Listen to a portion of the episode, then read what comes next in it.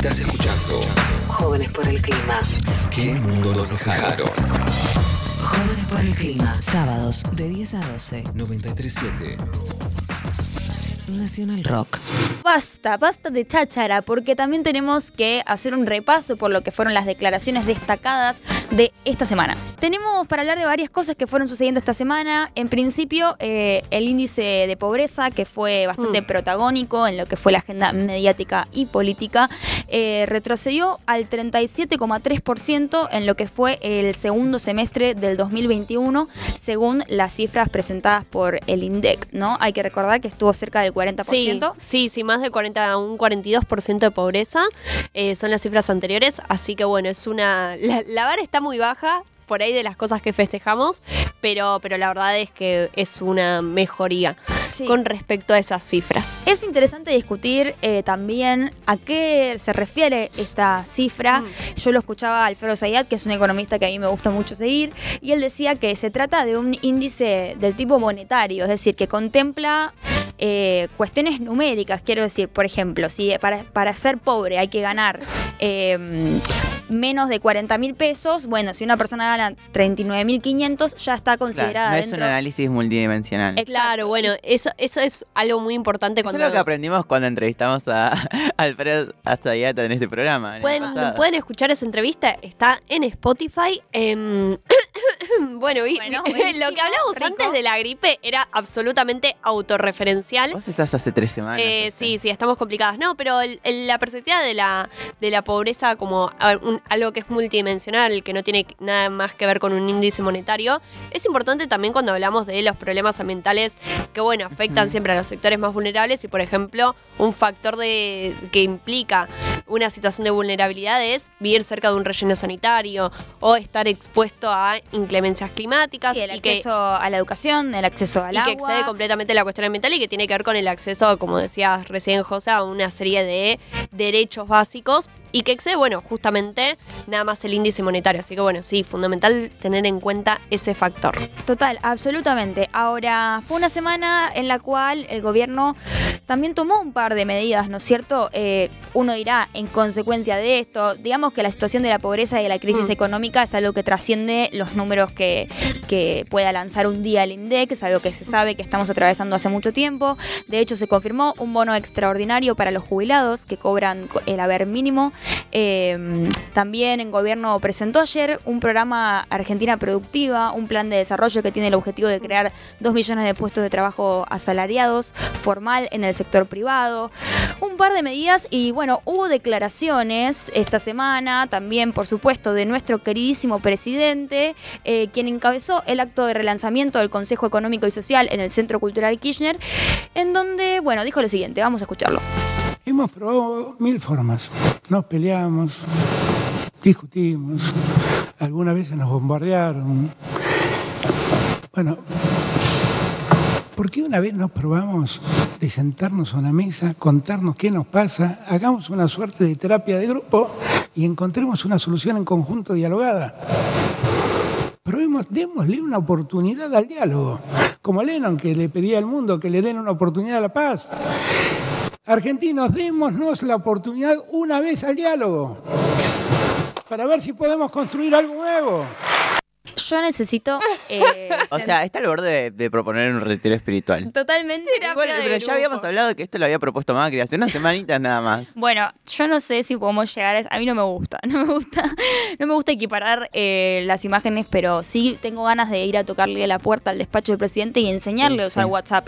Porque verdaderamente siento que hay cosas que chicos tienen que Sí, hay que canalizar por otro lado, no con declaraciones públicas. No, y menos en una semana donde eh, hay, bueno, un índice de pobreza que está haciendo tapa de todos los diarios, eh, aunque en el supuesto retroceso que podría ser una conquista, que podemos leerlo en clave de avance, de salida de la crisis, queda mucho por hacer por esto mismo que hablábamos antes de la necesidad de entender a la pobreza eh, de una manera más amplia y no solo bajo un índice eh, numérico que no contempla las distintas y plurales realidades que existen en nuestro país respecto al acceso de algunos derechos básicos. Pero bueno, esto fue tan solo una de las cuestiones que nos llamaron la atención esta semana. ¿Qué más, Mercé? Bueno, eh, junto al presidente Alberto Fernández, el Consejo Económico y Social, que bueno, se reunió esta semana, presentaron una agenda federal productiva para el 2022. Esto es lo que, donde fue esta declaración de grupo. de donde fue grupo. justamente esta declaración de que lo que necesitamos como Argentina es hacer terapia de grupo.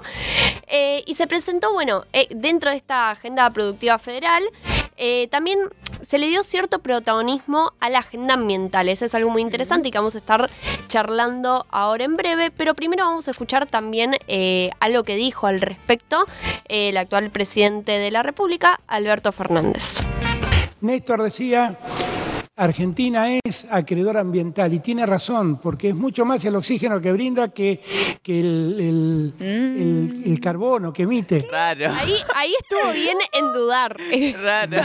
Yo creo que es como cuando. Yo lo entiendo, yo lo entiendo porque estoy- yo, yo también estoy sentada en un programa con dos personas que saben mucho de un tema muy complicado y de repente decís, esta frase era así el término. Estás diciendo dudás, ¿viste? Pero duda, lo dice igual, pero bueno, a mí sinceramente me tranquiliza ese tartamudeo en- entre. Que dice que, bueno, Yo no entiendo Era- cómo un presidente sí. va tipo a dar un discurso habiendo, no habiendo leído lo que le escribieron. Sí, Porque eso- claramente ahí había datos concretos y decidió decir.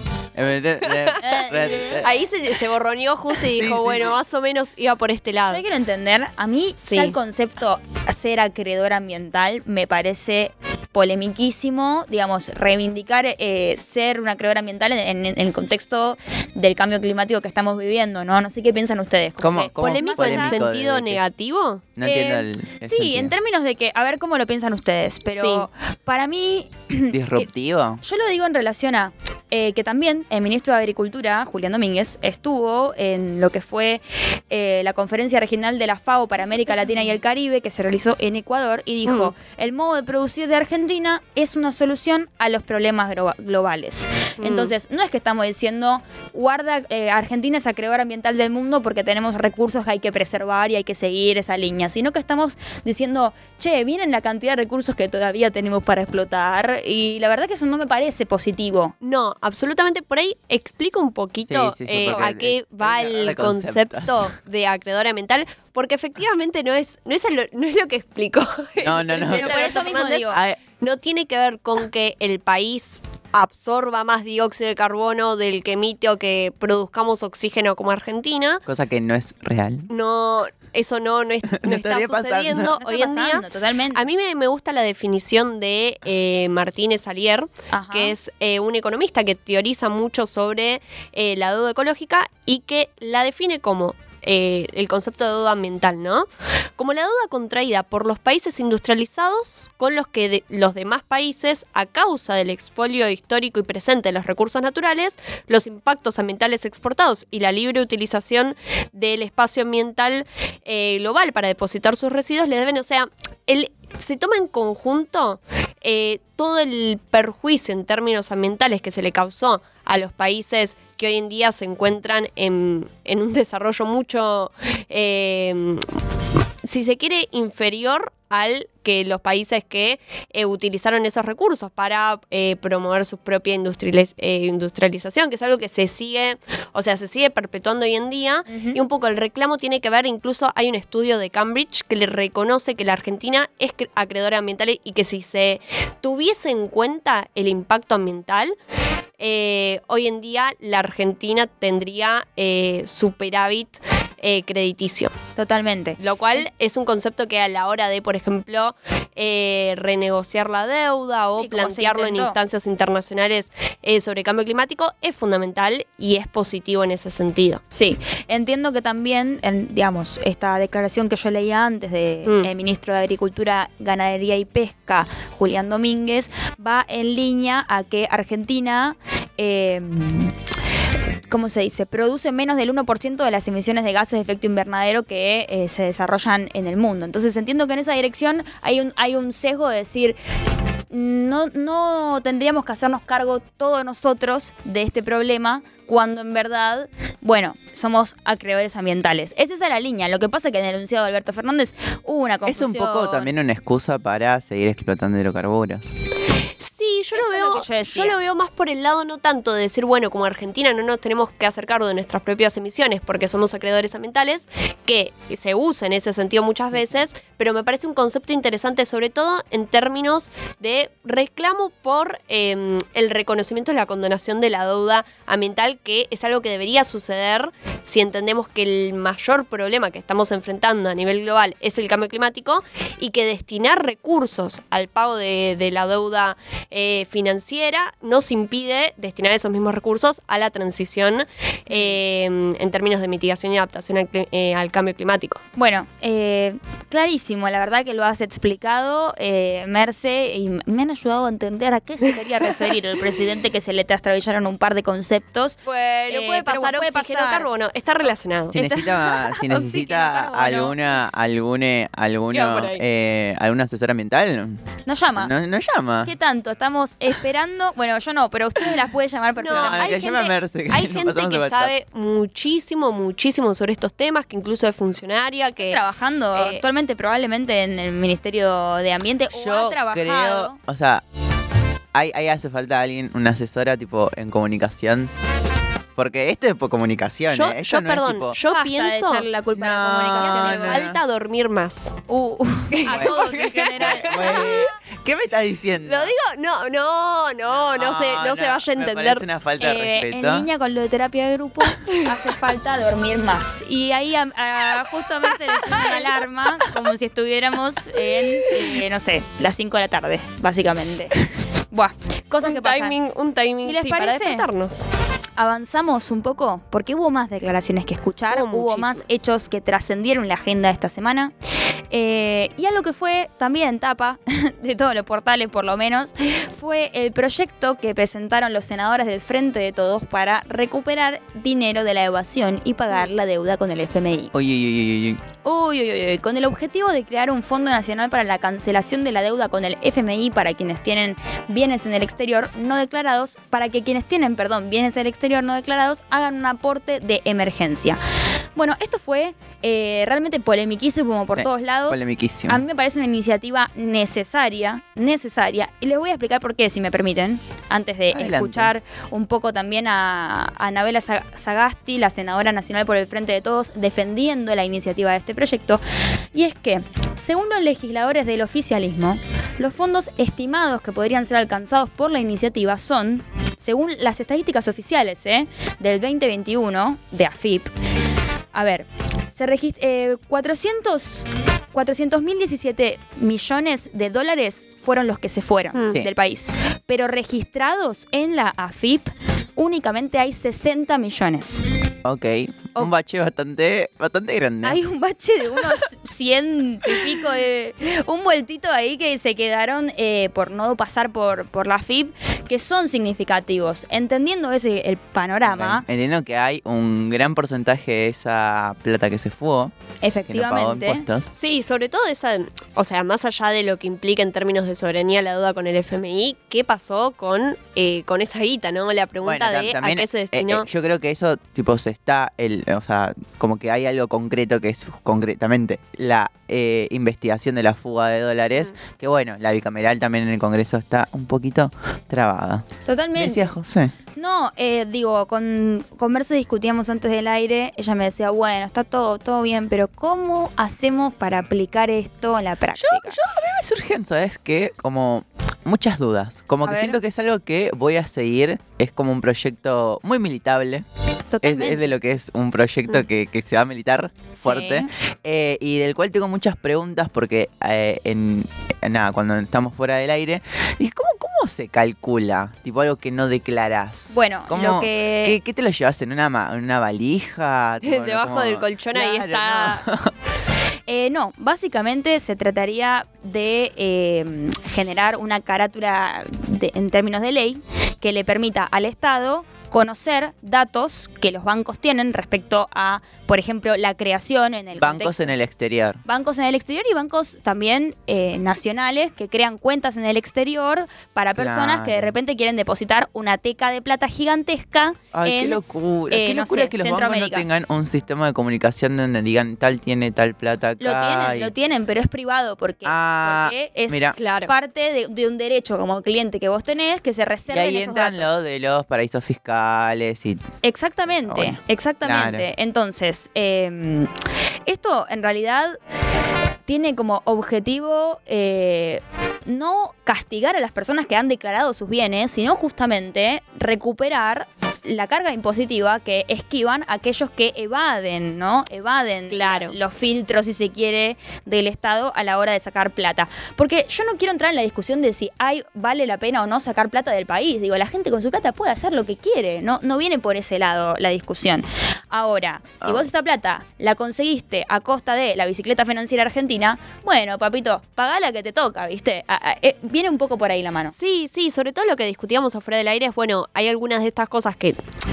eh, tienen que ver con políticas públicas muy mal implementadas o justamente como plan eh, parte de un plan económico injusto que no necesariamente son ilegales y ahí es donde por ahí hay ciertas complicaciones, pero como posicionamiento político en sí me parece muy interesante. Estaría buenísimo que además sirva efectivamente para solucionar el problema de la deuda externa No creo. que eso se verá, pero que exista la remota posibilidad, a mí me sirve. Eh, y en relación a esto que decías antes, eh, bueno, por eso justamente recibió en su despacho eh, Cristina Fernández de Kirchner al embajador de los Estados Unidos, Sí. eh, Mark eh, Stanley, justamente... Stanley. Stanley, Hola, eh, Stanley. ¿Cómo, es- cómo estás? Que nos está escuchando del otro lado. Eh, y que, bueno, tiene que ver justamente con facilitar este, esta información. A mí es un encuentro que me llamó bastante la atención. Sí, Sí, sí, sí. efect- efectivamente. Bueno, también toda la campaña de odio que se desató en contra de Cristina en estos últimos días también Como por la presentación, como no siempre, pero no está de más. No está de más subrayar, aclararlo. totalmente. Eh, hay Ya que aclarar que la ley busca alcanzar a quienes no hayan hecho un camino de residencia fiscal a otro país, ¿no? Eso es importante decirlo. Y un poco lo que busca es que quienes se beneficiaron con los acuerdos del Fondo Monetario Internacional fugaron divisas a la Argentina y no las declararon, ¿no? Acto que es profundamente lesivo para los contribuyentes de nuestra nación. Con esto quiero decir, es una deuda también para los que sí lo pagan. ¿Me explico? Hay gente que lo está pagando, que se está haciendo cargo de que. Hay gente que está- lo está pagando y está diciendo, qué estupidita que soy. Soy una estupidita, Bárbara. Y es un esfuerzo, es un esfuerzo como cuando uno tiene una pyme y decide poner a sus empleados en blanco y decide, digamos, apostar, ¿no?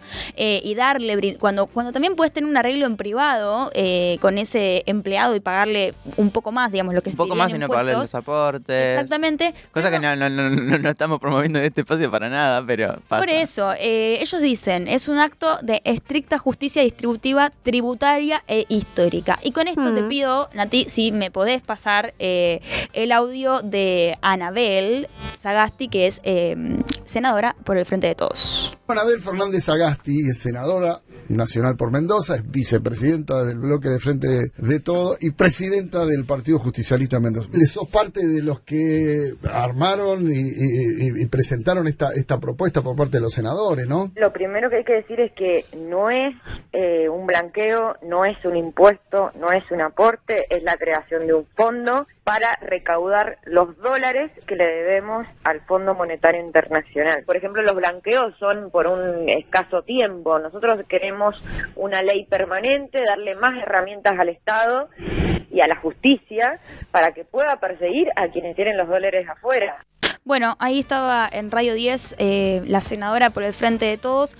Esto también muy interesante respecto a eh, que ya el kirchnerismo ha intentado, hacer, ha hecho inclusive blanqueos en el 2015. Esto es diferente, se busca eh, juntar esa plata en un fondo específico destinado a, a pagar la deuda. Entendemos que se trata de una batalla política, de una disputa eh, también cultural respecto a, bueno, que dejen de ser impunes, ¿no? Las personas que se benefician en contextos históricos eh, y económicos de total crisis y, desabastecimiento, como también sucedió durante el gobierno de Mauricio Macri. Sí, como decíamos antes, también tiene que ver con un posicionamiento político frente a cómo nos relacionamos con el Fondo Monetario Internacional. Totalmente. Así que veremos cómo sigue este asunto, pero si les parece, pasamos a eh, la siguiente declaración que nos resultó lo que se dice, mm, a ver, destacable, ¿no es cierto? Mm, destacable Contanos. principalmente también para quienes hayan concurrido al centro de la ciudad de Buenos Aires en estos últimos días, porque se realizó un acampe en organizaciones piqueteras, eh, principalmente el Polo Obrero. eh, han organizado un acampe que, bueno, concluyó eh, ayer por parte de una no respuesta del Ministerio de Desarrollo Social. Eh, concretamente estaban exigiendo eh, la creación de empleo genuino y también, eh, y esto es lo más importante y lo que genera polémica, la creación de más planes sociales. Hoy Sí. actualmente el Potenciar Trabajo, que es eh, el programa que le gira plata a los trabajadores de la economía popular, está en aproximadamente 16 mil pesos lo cual es una cifra que no llega a cubrir gastos básicos. Eh, y también algo, algo que por ahí, bueno, antes vamos a escuchar eh, un audio de Dina Sánchez, secretaria adjunta de la Unión de Trabajadores y Trabajadoras de la Economía Popular, que en Crónica Anunciada. Es Dina Sánchez, dirigente de la UTEP. Estamos hoy en la calle, ¿por qué? Porque no hay alimento, porque hay muchos comedores y merenderos en las provincias que solamente se están sosteniendo dos veces por semana cuando nosotros trabajamos de lunes a sábado y no podemos garantizarle la comida ni a la persona, ni a las mujeres sobre todo, que van a los baches, sino ni siquiera a los pibes. Ayer te leía que ponía, si no se tocan intereses, si no se toman medidas de fondo, no hay futuro para las grandes mayorías. ¿Qué, qué medidas ustedes desde la economía popular ven que se tienen que implementar en lo inmediato? Que se empiezan a tocar intereses realmente de quienes, a pesar que se la fugaron, se siguen enriqueciendo. Bueno, ahí escuchábamos a Dina Sánchez, ¿no es cierto? La secretaria general adjunta de la Unión de Trabajadores y Trabajadoras de la Economía Popular. Eh, claramente hay reclamos absolutamente legítimos. Eh, lo que se critica mucho tiene que ver respecto a las formas, ¿no? Eh, de si cortar la 9 de julio y perjudicar a otros laburantes. Yo solo quiero decir que en la historia de los movimientos sociales y de las luchas, eh, es imposible salir a la calle y manifestar sin incomodar al otro. Esa es mi opinión. No quiero decir ni estoy justificando, eh, si yo hubiese tenido que pasar digamos, eh, por esa zona, me hubiese querido matar ese día, pero me parece que un poco hay un llamado a, la necesidad de la empatía y de prestar atención a aquellos sectores que verdaderamente la están pasando muy mal, porque digamos que no es gratuito, el nivel de organización para gente, le cuento, si hay del otro lado, que nunca militó, eh, lo que implica armar un campamento, digamos, no es, no es que yo ah, voy a campo y es gratuito y es fácil. eh, es todo un costo político también, eh, organizativo, de esfuerzo gigantesco. eh, y están teniendo un reclamo absolutamente legítimo que es necesitamos medidas económicas que estén pensadas para un sector de la población que la está pasando muy mal. Yo no sé si la respuesta es más planes sociales, sí, no, no sé. Eso se verá. eh, aquellos lo, lo- sabrán los que estudian economía y los que ocupan cargos públicos. Pero sí creo que es muy difícil manifestarse sin incomodar. Sí, sí, totalmente. Creo que, pasa mucho eso de que se visibiliza un cierto reclamo cuando jode. Eh, Sí. Si no, eh, pareciera que no se ve. Eh, así que bueno, el tema de las formas que siempre está presente. También empatizo con el laburante. en fin, Sí, que ¿me el, tránsito. Para cerrar este tema, escuchamos respecto a esto un audio de Fabián Doman y Silvia Barrios en Canal 13 hablando sobre la campe y representando un poco esos decires populares que se escuchan siempre respecto a este tipo de movilizaciones. Si Macri y Cristina no quisieran estos cortes, estos cortes duran un Bueno, minuto. pero también, también hay otra, hay una cosa que es real. sigan. Nadie quiere un cadáver adelante. Ah, no, Entonces, pero podés- podés- no hace falta un cadáver. No, no, no, pero el gran Vos miedo de podés los prevenir esto sin es necesidad de represión. No, ¿Eh? Vos podés prevenir sin necesidad de represión. ¿eh? Esto yo creo que ya no prevenís más No, porque no es como una puede. costumbre. Bueno, efectivamente igual eh, se pudo desalojar el acampre sin la necesidad de represión, Mm. eh, pero un poco ahí dejaba, se dejaba entrever eh, algunos prejuicios, ¿no es cierto?, que hay respecto a este tipo de... Algunos, algunos, algunos algunos. prejuicios chiquititos. Sí, ¿querías decir algo, Mon? No, nada. O sea, esto que literalmente gente quiera un cadáver por co- cortar eh, una calle 48 horas me parece demencial. Que eso se permita, digo, que, que no cause, algo- o sea, que a nosotros que estábamos en el nicho, eh, en la militancia, eh, nos alarme, pero que al entero de la sociedad sea un común, un, algo generalizado, eh, me parece realmente muy grave, Sí. muy grave. Yo el no nivel sé- de violencia que se maneja en los medios de comunicación. Eh, no creo, no sé si ellos hablaban de que ellos querían, para tampoco poner palabras en su boca que no. No, que no, no, no. Pero sí, Pero- sí, la, la idea de esto sucede porque hay sectores de la política que lo impulsan y lo quieren. Claro, Bueno, y lo sé. que, como que lo que teme la política es que una situación de represión termine con un muerto en la calle o con Sí, escenas que por ahí eh, sucedieron en distintas manifestaciones, como sucedió en el 2001. Total. Que me parece que es algo que, que todos queremos evitar desde, lo, desde la política. No sé, que eso me llama la atención, que se plantee que la política quiere evitar eso y la sociedad no. O sea, a Sí. nosotros no nos preocupa Y eh, ellos que tiene que ver un mismos. poco con lo que decíamos. Ellos no Claro. quieren ir a inmolarse. Como que a mí me parece que siempre falta un sesgo. Un sesgo no, siempre hay un, un sesgo individualista que no permite empatizar con aquel que por algún motivo está haciendo el esfuerzo de ir a acampar a la 9 de julio, eh, familias enteras. Digo, mirar un poco, pasar por ahí, mirar quiénes están ahí, por qué, qué están reclamando. eh, y bueno, nada, apelar un poco más a la empatía eh, para poder juntos como sociedad discutir formas, si se quiere, y discutir soluciones. Todo se puede terminar mañana. Y todo puede empezar hoy. Hoy, hoy. Mercedes Pombo, Monse Tolava, José Amore. Sábados de 10 a 12. ¿Qué mundo nos dejaron?